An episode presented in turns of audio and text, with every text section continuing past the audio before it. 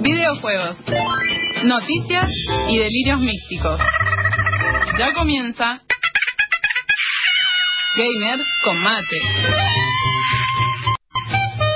Ya comienza Gamer con Mate en Radio UTN 94.5.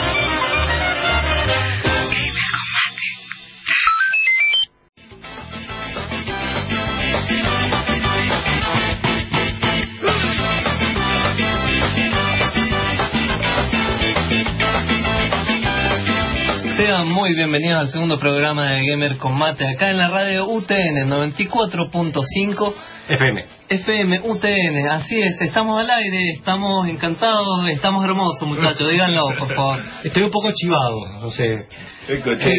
Ahí para que sienten el olor del otro lado. ¿Qué, qué dato tan Estamos matados interesante. por la gira de pero todo bien. Bueno, siempre como... Así es, estamos acá transmitiendo a través de la radio UTN, www.fmutn.com.ar, facebook.com barra fmutn Mendoza. En el segundo programa, acá paso a presentar a los integrantes de este de esta tripulación. A mi derecha, física, tenemos al señor Magic, alias Sirbox, alias, a veces, Agustín Navarrete. A veces. Bueno, un gusto estar de vuelta acá en este programa. Eh, gracias. Eh, un día, a, a pesar de que, de que ha sido un día gris, ha sido un, un lindo día para los videojuegos. Así que y, y un, un- bastante bueno compartirlo con ustedes. Así, qué, qué cosa más linda cuando está lloviendo quedarse en casa viciando. O cuando hace 40 grados de calor también. Sí, abajo sí, del no- aire. Es cosa lindo viciar, más que nada. No, no- no hay clima para viciar. Bueno, y a mi derecha voy a presentar al señor Gustavo. Bueno, muchas gracias Magic. Tan, tan, tan, tan, tan, tan. Sacame la- las canciones de Dandy de fondo. Acá me cargan que me dicen que soy un dandy. Nada, no, es- no es nada cierto todavía lo que están diciendo mis compañeros. Pero Todavía. muy todavía. Todavía. Deja de defenderte por tu novia. No, no, no. Pero muy buenas tardes, oyentes, queridos oyentes. La verdad que este día a veces dan ganas de decir, mejor me tomo unos mates y pongo la radio y prendo gamer con mate. Qué mejor, ¿no? Bien. Ahora, acá a mi derecha física, como decimos en esta mesa redonda, nos encontramos con el autocompletar Monfus. Explique por qué, porque es muy interno de autocompletar. Monfus tiene la, digamos, debilidad de tener que completar a, a las personas. Uno le está diciendo la mitad de la Y oración. completo la frase yo. Exactamente, así. Así es. Es porque estoy muy interconectado con ustedes, suena muy mal eso. Eh, tengo la programación internada en mi cabeza. Eh, muy buenas noches, vengo un poquito eh, cansado porque vengo a dar clases, enseño en, la, en Reconectando Igualdad eh, para ARPA Mendoza, que enseño para hacer los chicos de secundaria que aprendan a hacer videojuegos. Vengo del de Park, que vamos a hablar unos temas ahí porque hubo la expo. Eh, me tuve que clavar unas líneas de micro, de micro, y eh, vengo inyectado de- para pasarme el mate después porque estoy muy cansado.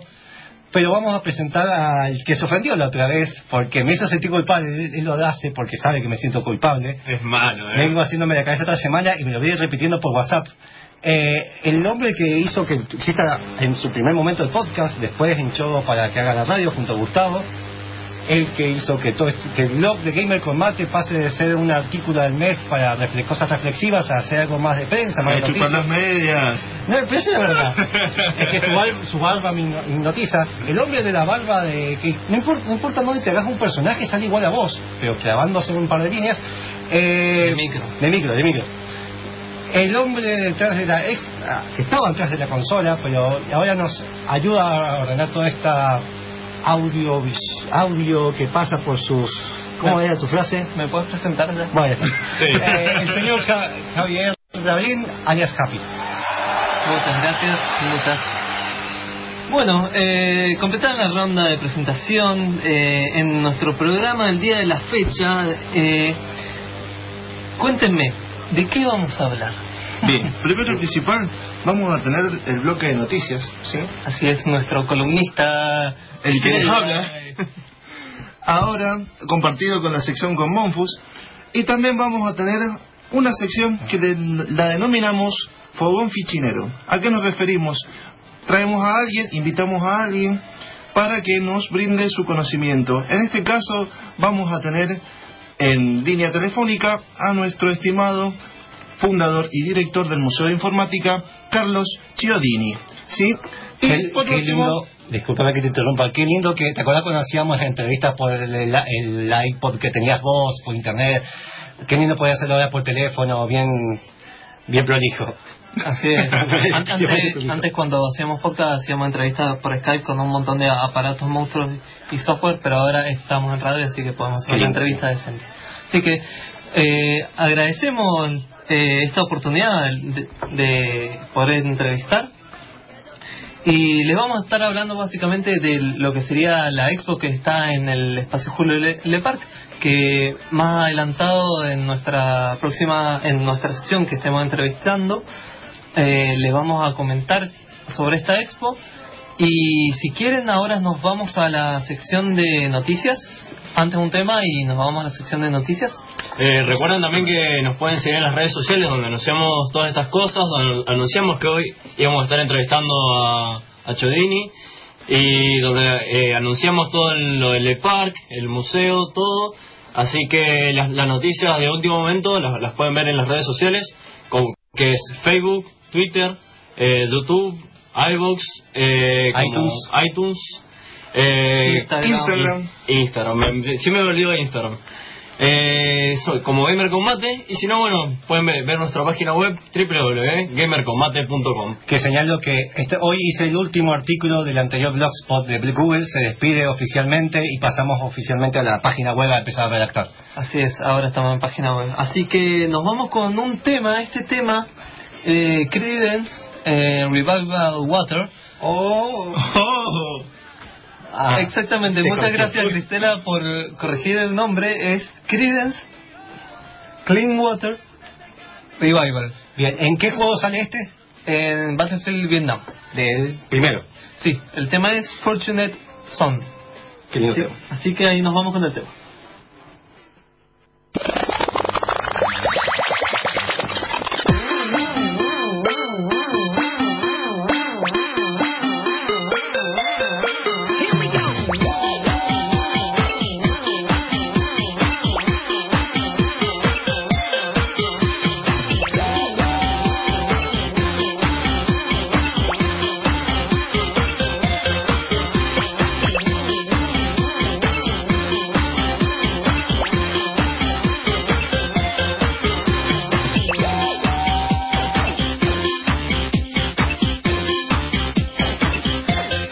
Con esta hermosa música tan nostálgica para muchos, eh, les doy el pase a este dúo de columnistas de Monfo y el, el Tavo.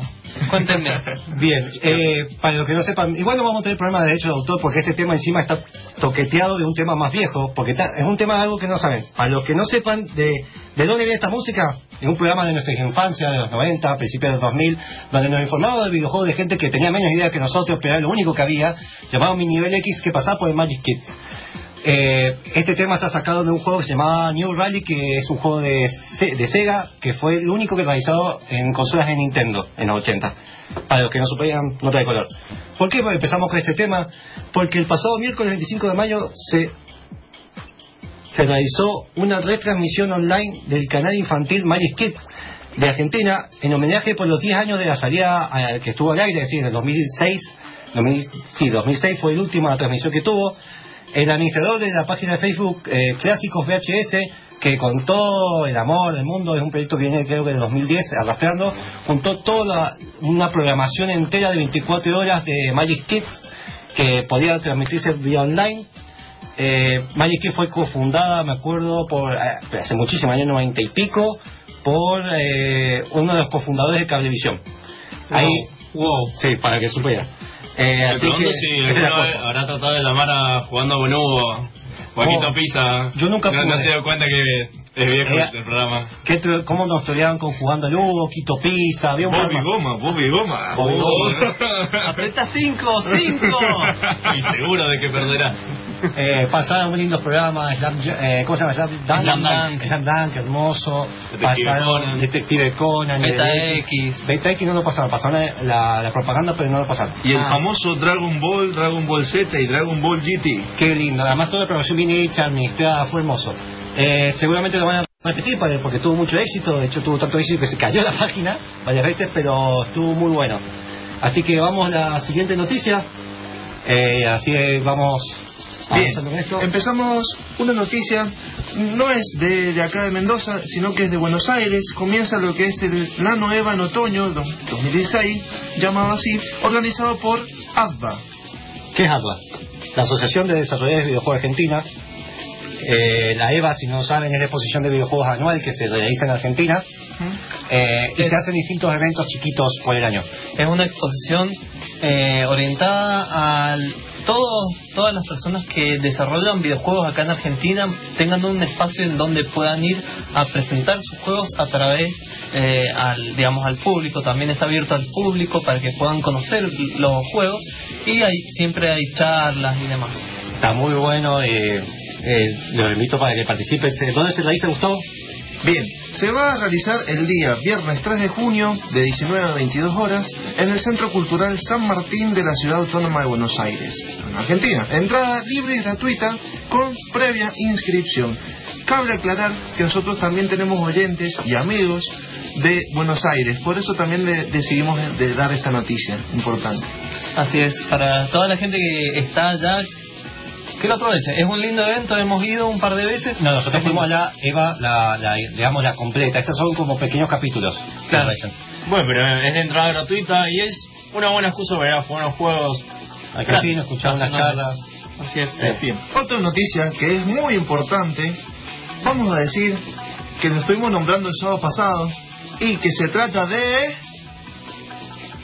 Unisur. ¡Oh! Se, col- se colgó el man, llega ese nombre. No, que se- estaba analizando cómo decía el nombre en inglés. Lo dijo bien, ¿eh? Lo dijo bien. Que la compañía de TGA eh, de este juego, sí, hizo una excelente campaña en Greenlight, ya que le dieron la luz verde, o sea, le levantaron los pulgares, así que Dos semanas. Dos semanas. En una semana. Le Una levantaron, semana. le levantaron los pulgares para que pueda hacer qué cosa en Steam. El chuchuá. Bueno, bueno, debate. Sí, creo, creo que lo consideraría más importante eso. Y ahora, ¿qué pueden hacer en Steam? Pueden vender su juego por Steam, que eso es un paso enorme para desarrolladores argentinos, poder vender su juego digital, poder tener un espacio mucho mayor y poder así llegar a un mayor alcance. Y les felicitamos acá de Gamer Combate, realmente nos, nos sorprendió este, además una semana, Una semana. una semana. Sí, va. Eh, es, es muy raro que sea tan rápido este proceso. Bien, para ir a otra noticia un poquito más triste, esta vez, estamos, yo estoy de luto, yo estoy de luto personalmente. Sí, yo me vine de negro por eso. Bien, Javi está de negro. Eh, Magic asiente nada más. Gustavo también está de negro. Está con una rosa negra al lado. Cerró eh, uno de los sitios amigos de la casa donde el último, su, su último programa yo participé. Puede ser que yo haya sido de mala suerte. Eh, dietas. son nuestros amigos de Buenos Aires. eh, nos han ayudado. El, el podcast empezamos más o menos a la par. La página empezó un poco yo más tarde, pero nosotros más o menos a la par. Eh, ¿De, quién estamos hablando? Estamos hablando de Insert Coin, eh, que tienen su podcast eh, Metefichas, que en, en diciembre, en el diciembre pasado, dieron de baja su podcast para repensar las cosas. Y por organizaciones, proyectos personales, han tenido que dar de baja su página de Insert Coin, que todavía sigue su vida, pero se saldrán sus actividades. Eh, le deseamos lo mejor en lo que se emprenda. Realmente es un golpe, por lo menos para mí, de prensa, porque me informaba mucho con ellos, los hablaba. Llegamos a Buenos Aires con Jaffi, nos recibían, e íbamos a eventos juntos para de prensa. Eh, saludos enormes a Petro y Faldo, que nos escucha, que son los que más conocemos del equipo. Así es, cuando un medio independiente que, que cubre, cubre noticias, hace review, hace podcast, eh, cuando cierran sus puertas, la verdad que es algo triste porque es como todo medio independiente deja, deja de hacer lo que le gusta. Es muy importante recibir feedback de los oyentes, ese fue el motivo principal de ellos, no recibían feedback. Eh, es muy importante para nosotros eh, también que nos den sus críticas. Nosotros no hemos recibido críticas, es el motivo principal por qué seguimos acá.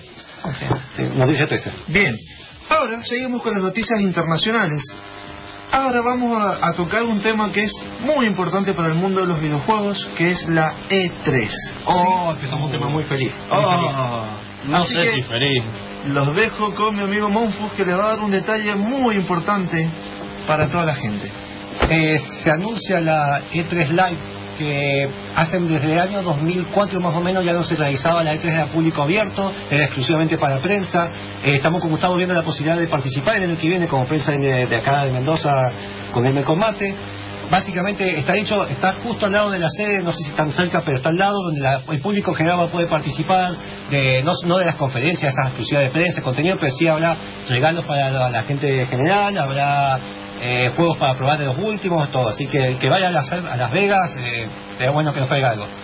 Bien, otra noticia importante es sobre un videojuego de acción de plataformas en desarrollo por la compañía Concept y en conjunto con Inti Crates y dirigido por el famoso Kenji Inafune, quien creó el tal y conocido juego de Mega Man. ¿Sí? ni más ni menos. Mega Man, así. Estamos hablando de niveles mayores. El tipo lo, se terminó yendo de Capcom y armó su propia empresa, porque Capcom y Konami están medio jodidos con el tema de desarrollo. Eh, bueno, Mighty Night es como un reboot espiritual de Mega Man, básicamente. es igual. Sí, no tanto, tiene sus, tiene sus detalles que varían. Y no lo pueden, tampoco lo pueden hacer igual por cuestiones de derechos, pero claramente lo ves y es un Mega Man. Falta el perro nomás, me parece. Han cambiado nombre y falta el perro nada más. Claro. Hablamos del juego porque no dijimos el nombre. Ah. Mighty Number 9. ¿Sí? Esta, este juego ¿sí? se basó en el sitio de crowdfunding en línea que nosotros denominamos Kickstarter. ¿sí? en el cual se pueden incorporar bastantes sugerencias del público para que se pueda desarrollar este juego. Si los oyentes no conocían este sitio, bueno, pueden ingresar a Kickstarter para poder informarse y decir, bueno, cómo yo puedo, o sea, que la gente también participa para crear un juego, eso es lo que está muy bueno. Participan en los comentarios, en el apoyo, reciben premios a, a cambio este juego creo que fue el segundo o el tercero más que más recaudó el Kickstarter, si no me equivoco, cerca de 9 millones, 9 mil millones, una cosa así. Exactamente. Y el problema es que, bueno, viste lo que pasó, pues está en el tráiler, está a mí se ve lindo el juego, pero muchos están justificando que tal vez esa plata no es suficiente. Bien, cabe destacar que es multiplataforma, puede estar en Linux, Microsoft Windows, Nintendo 3DS, OS X, PlayStation 3, 4, PlayStation Vita, Wii U, Xbox 360 y Xbox One. En Xbox One y PlayStation 4 está la preventa ya. ¿Sí? Cabe destacar ahora otra noticia que conlleva a lo regional, ¿sí? Que queremos decir de que todavía sigue la exposición de Play the Game de 40 años de videojuegos, ¿sí? Realizado en el espacio Julio Le Parc hasta el 3 de junio. O sea que hasta el viernes tenemos la oportunidad de poder ir a ver esta gran exposición. Recordamos que la entrada libre y gratuita y el horario es de 9 a 20 horas. Así es. Y si quieren saber más de esta exposición, quédense porque en el próximo bloque vamos a estar entrevistando a Chiodini y vamos a estar hablando sobre la exposición. Ahí nos vemos.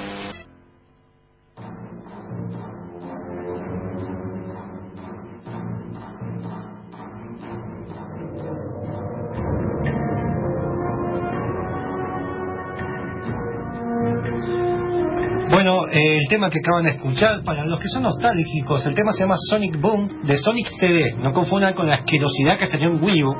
Eh, no sé si salió en PC.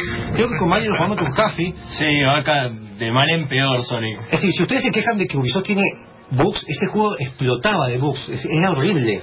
No, no, no lo hizo con Bugisub, ¿no? No, no, no, pero es horrible. ¿Qué le hicieron a Sonic? Está muerto, ¿viste? Como de los No, el Peque está muerto. Es que se equivocaron, hicieron un juego de Sonic, ¿viste el meme ah. ese que está en el Sonic mal dibujado? En vez de Sonic, Sonic, le decía.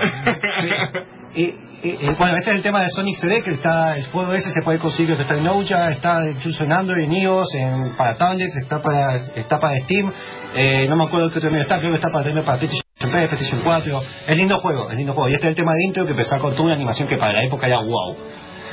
Eh, bueno, eh, mientras vemos de, contactar a Chodini, eh, les comentamos un poco de lo que fue el evento ahí en, el, el Julio Le Parc.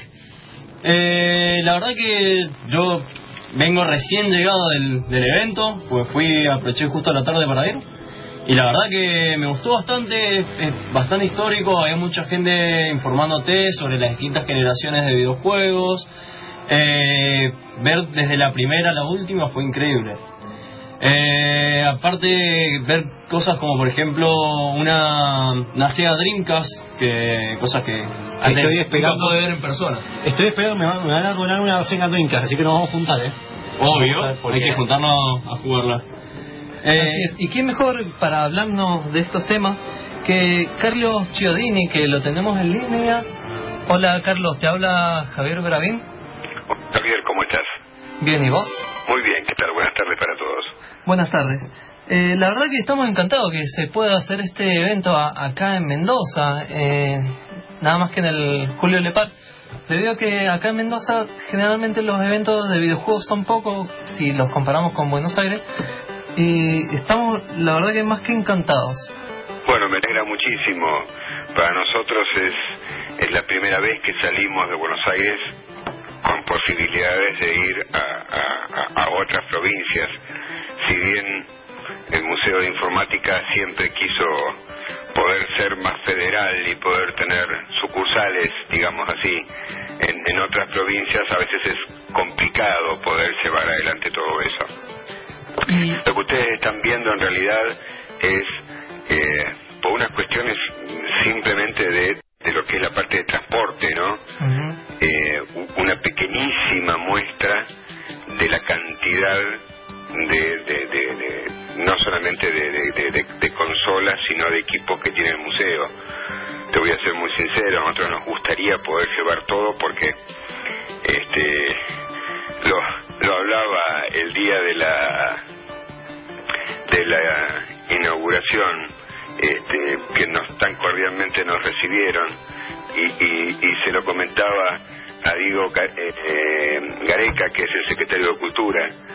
Yo le decía que con lo que tenemos con lo que tenemos nosotros podríamos llenar dos veces toda la parte de abajo del de Marx. Mire que me quedé, me gustó y me quedé con ganas de más. Este, el problema que el problema que te surge en este tipo de cosas es el tema del, de poder transportar todas las cosas y que las cosas lleguen en un estado eh, usable, porque son muchos kilómetros en camión y, y vos sabés que las cosas sufren Vos viste que tu consola, que es moderna, sufre si la transportás de un lado al otro. Te imaginas cómo sufren las cosas que ya tienen un poquito más de, de, 20 años, ¿no?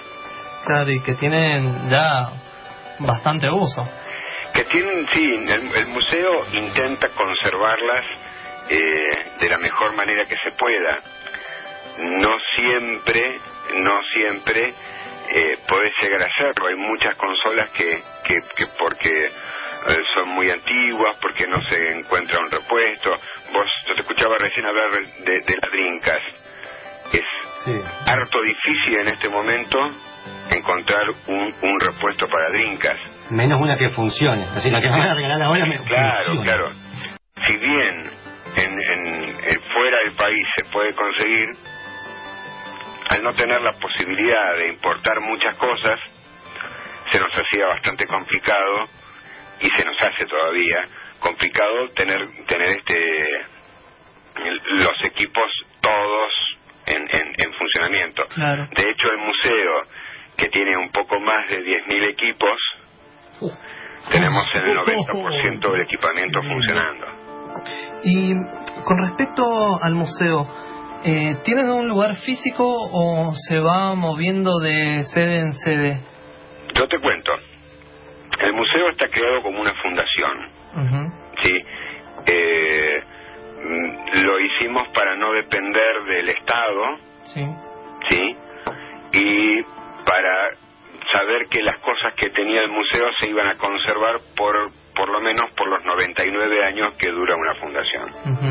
Nosotros comenzamos siendo un museo itinerante, o sea, nos movíamos dentro de Buenos Aires a universidades o, lugares que nos prestaban. En un momento tuvimos nuestra sala de exposiciones y en el 2014 eh, tuvimos que lamentablemente que cerrarla porque no no teníamos los fondos suficientes como para poder mantener nuestra nuestra sala de exposiciones y nuestros depósitos.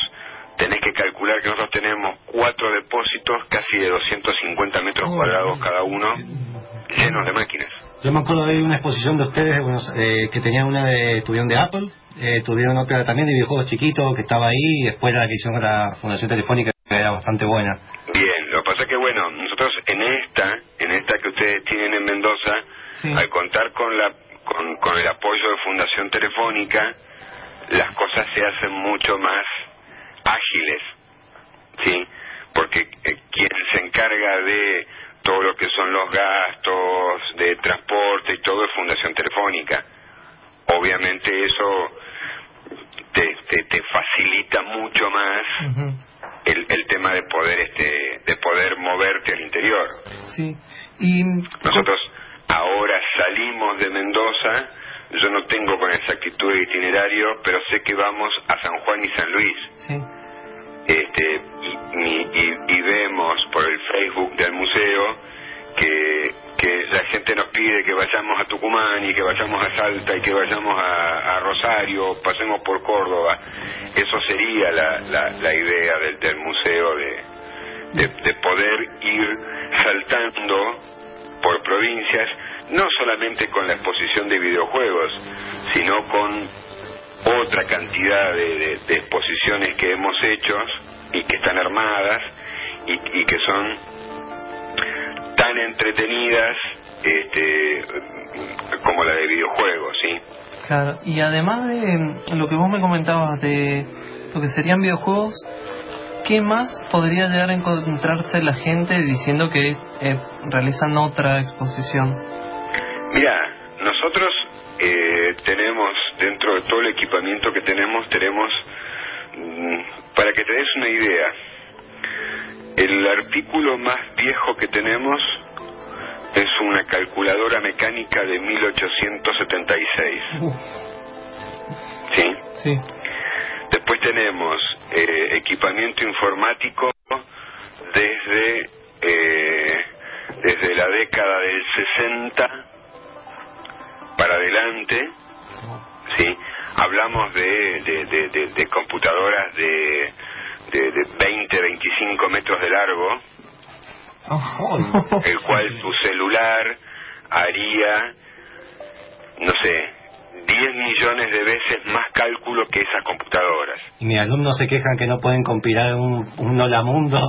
Bien, bien, bien, bien. Bueno, muy bueno, le enseñas programación, me encanta, porque se ha dejado de enseñar programación. Este, así que te felicito. Gracias. Y en este momento estamos eh, recreando, mm, cuando, cuando vos hablas de la historia informática de la Argentina, hablas de una, de una computadora en particular que se llamó Clementina. Sí, hasta mi vieja lo recuerda eso, que no sabe nada de computadora, eso sí se acuerda, que en Buenos Aires tuvo que ir a la una... Compact Presari. Bueno, ¿qué pasa con Clementina? Clementina fue una computadora inglesa que se trajo al país, que no fue la primera computadora que se trajo al país. Mm. En realidad fue la primera para uso en una universidad. Ya unos años antes, por ejemplo, Ferrocarriles Argentinos ya tenía computadoras, tenía computadoras de IBM. Ah, esa fue la que, trajo, la que trajo Sadowski. La que trajo Sadowski fue Clementina, que fue una Ah. computadora inglesa. De esa computadora solamente se fabricaron 16.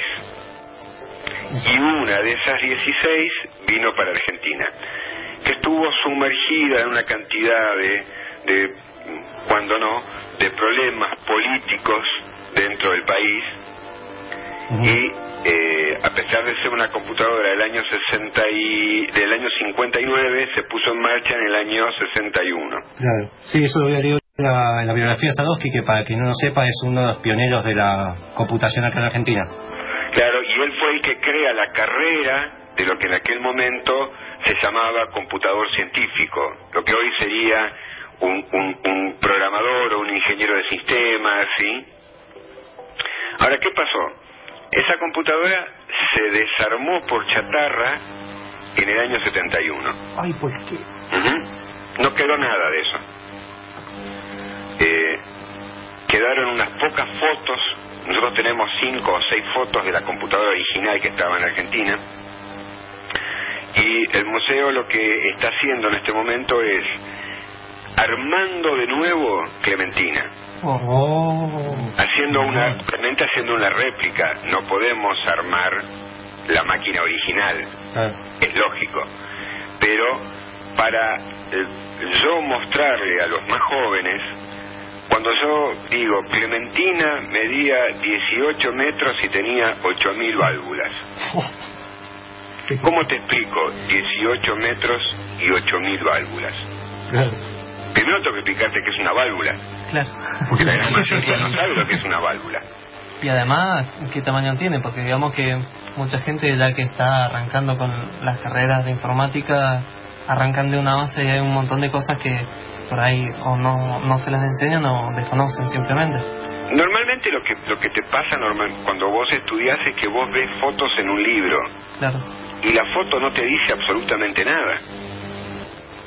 Entonces, estamos rearmando eh, la, la- la- la antigua Clementina para que las generaciones futuras puedan ver cómo era, cómo era una computadora que no tenía, no tenía pantalla, eh, eh, que tenía solamente perillas,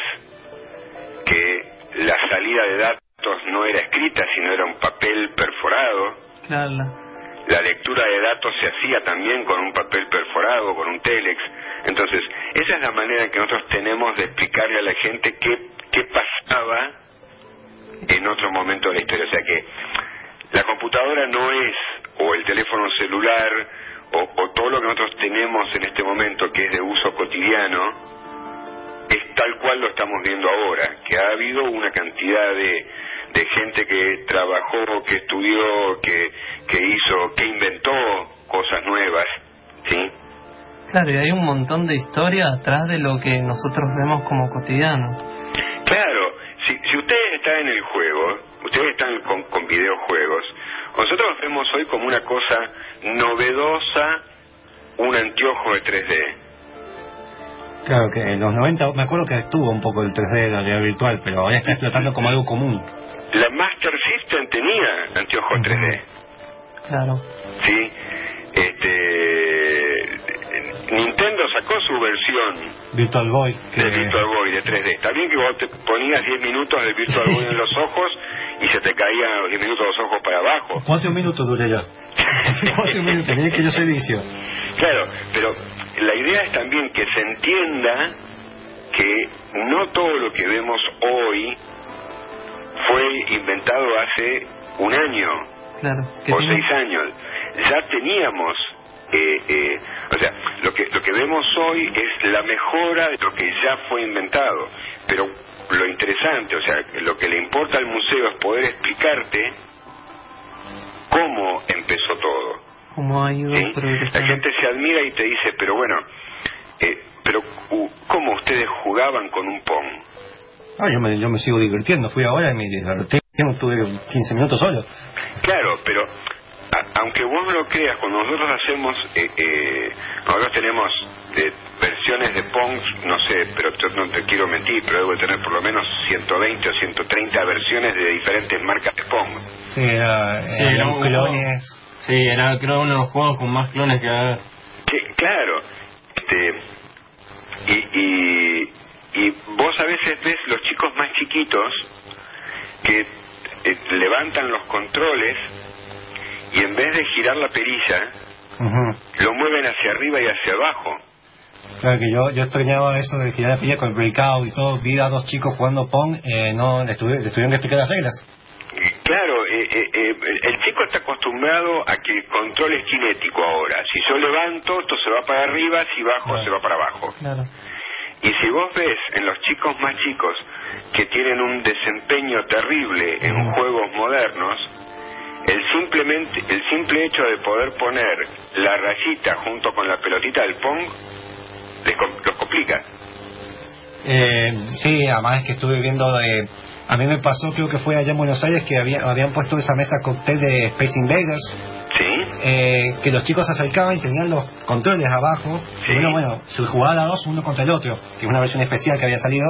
Y los chicos se acercaban, pero chicos, 15 años, 14 años, lo primero que hacían eh, no era agarrar los controles, era tocar la pantalla. Claro, claro, claro, claro. Eh, a nosotros nos parece absurdo, pero sí, para un chico eso era una locura. Lo- pero lo que pasa es que ya es una costumbre en nosotros tocar la pantalla.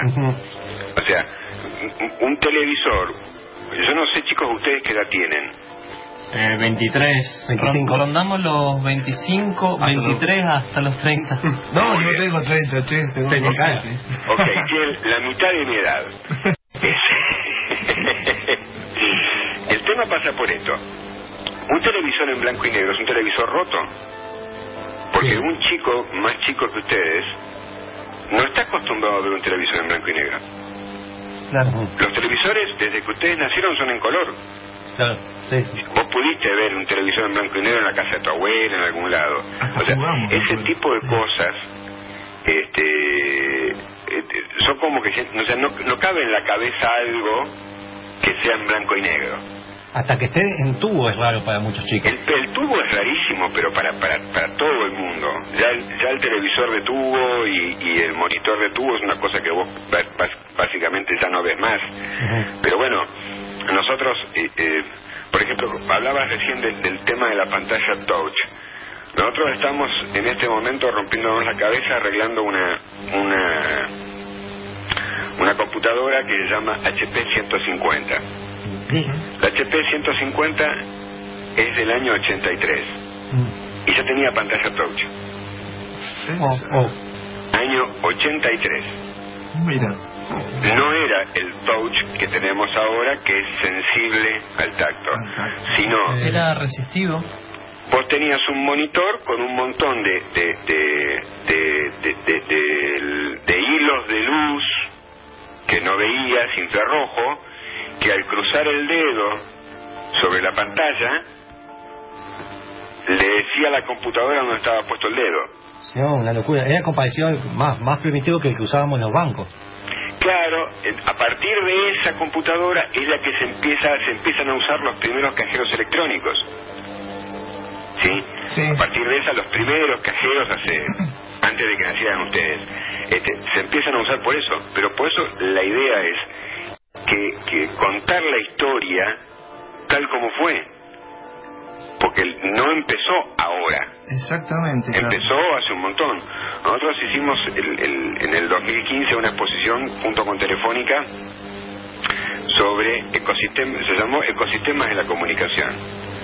Y teníamos puesto teléfonos celulares, los, los que nosotros llamábamos ladrillos y, y teléfonos celulares con una valija. Vos cargabas una valija solamente para llevar la batería. Eh, sí, yo me acuerdo del StarTAC también y la, la Atari, la vieja Atari que tenía la batería. Claro, Eh, claro, bueno, pero vos, vos, un un startup dentro de todo era una cosa pequeña, porque vos fíjate cómo fuimos en cómo fuimos en la historia, ¿no? Fuimos, por ejemplo, el tema de los celulares, de teléfonos gigantescos se fueron achicando cada vez más, cada vez más, cada vez más, hasta un punto de llegar a un startup que era pequeño, y a partir de ahí fuimos aumentando, aumentando, y ahora cada vez que vos agarras un teléfono celular, cada vez es más grande. sí, es sí, más parecido claro. a una tablet. Eh, te interrumpo, eh, porque el tiempo en radio es tirano. Yo me quedaría horas hablando con vos, más que nada, porque tengo sí, Atari 2600 que no puedo arreglar y una Spectrum que me está dando dolor de cabeza. Eh, La verdad se agradece bastante que compartas tu sabiduría con nosotros. En, en para, para terminar, cualquier cosa que necesiten en que los podamos ayudar, aunque sea aunque sea por, por vía email, nos pueden escribir ¿Ah, sí? eh, al museo. ¿Sí? Perfecto. Para hacérselo fácil, al Museo de Informática van a entrar eh, directamente por, por www.museo.com.ar. Así de sencillo. Perfecto, claro. Buenísimo. Cuando ponen museo, ahí aparece el correo y el teléfono. Si tienen alguna duda o algo en lo que podamos ayudarles, pero encantadísimos de ayudarlos. Bueno, Buenísimo, muchas gracias. Y, y vamos a ver si, si el año que viene se puede repetir otra exposición allá en Mendoza, porque realmente eh, tienen una hermosa provincia y tienen una hermosa gente. Y Agradecidísimo. los felicito muchísimo, muchísimo. Una consulta, antes de cortarlo, queremos preguntarle cuál es su consola favorita y cuál es su computadora favorita. ¿Cuál es mi consola favorita? Pensá que yo tengo 50 y pico de años, ¿sí? Este, te voy a decir cuál es mi juego favorito. Tengo dos juegos que son los favoritos, Perfecto. que los jugaba de grande. Uno es el Tetris Bien. Sí.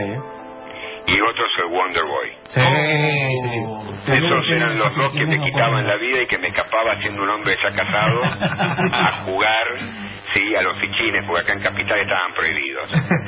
Eh, ¿Cuál es mi, mi computadora mi computadora favorita? Eh,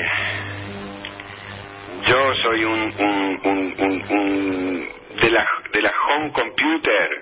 Sí. obviamente soy un, un- un- muy llegado a Commodore porque era lo más lo que tenía más eh, para jugar y, y- y- y- para programas había mucho desarrollo y la versión nacional de Sinclair que la, la Cerveni CZ Spectrum, creo que era. ¿eh? C- CZ Spectrum. la. CZ vía Spectrum yo tenía una más chiquita una 1500 Ujú. este, esas son mis mis computadoras este, favoritas, ¿sí?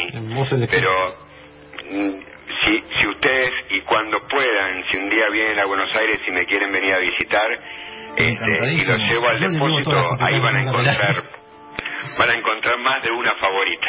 Bueno, muchas gracias, Carlos. Muchísimas gracias, Carlos. La verdad que contactarnos con usted ha sido un placer y estaríamos horas charlando con usted, pero como sabemos que el tiempo de radio El tiempo es tirano. es tirano, Tirano, exactamente. sí.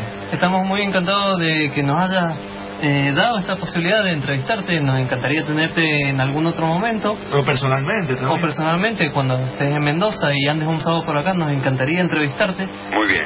Y la verdad que encantado de que esté el museo acá en Mendoza.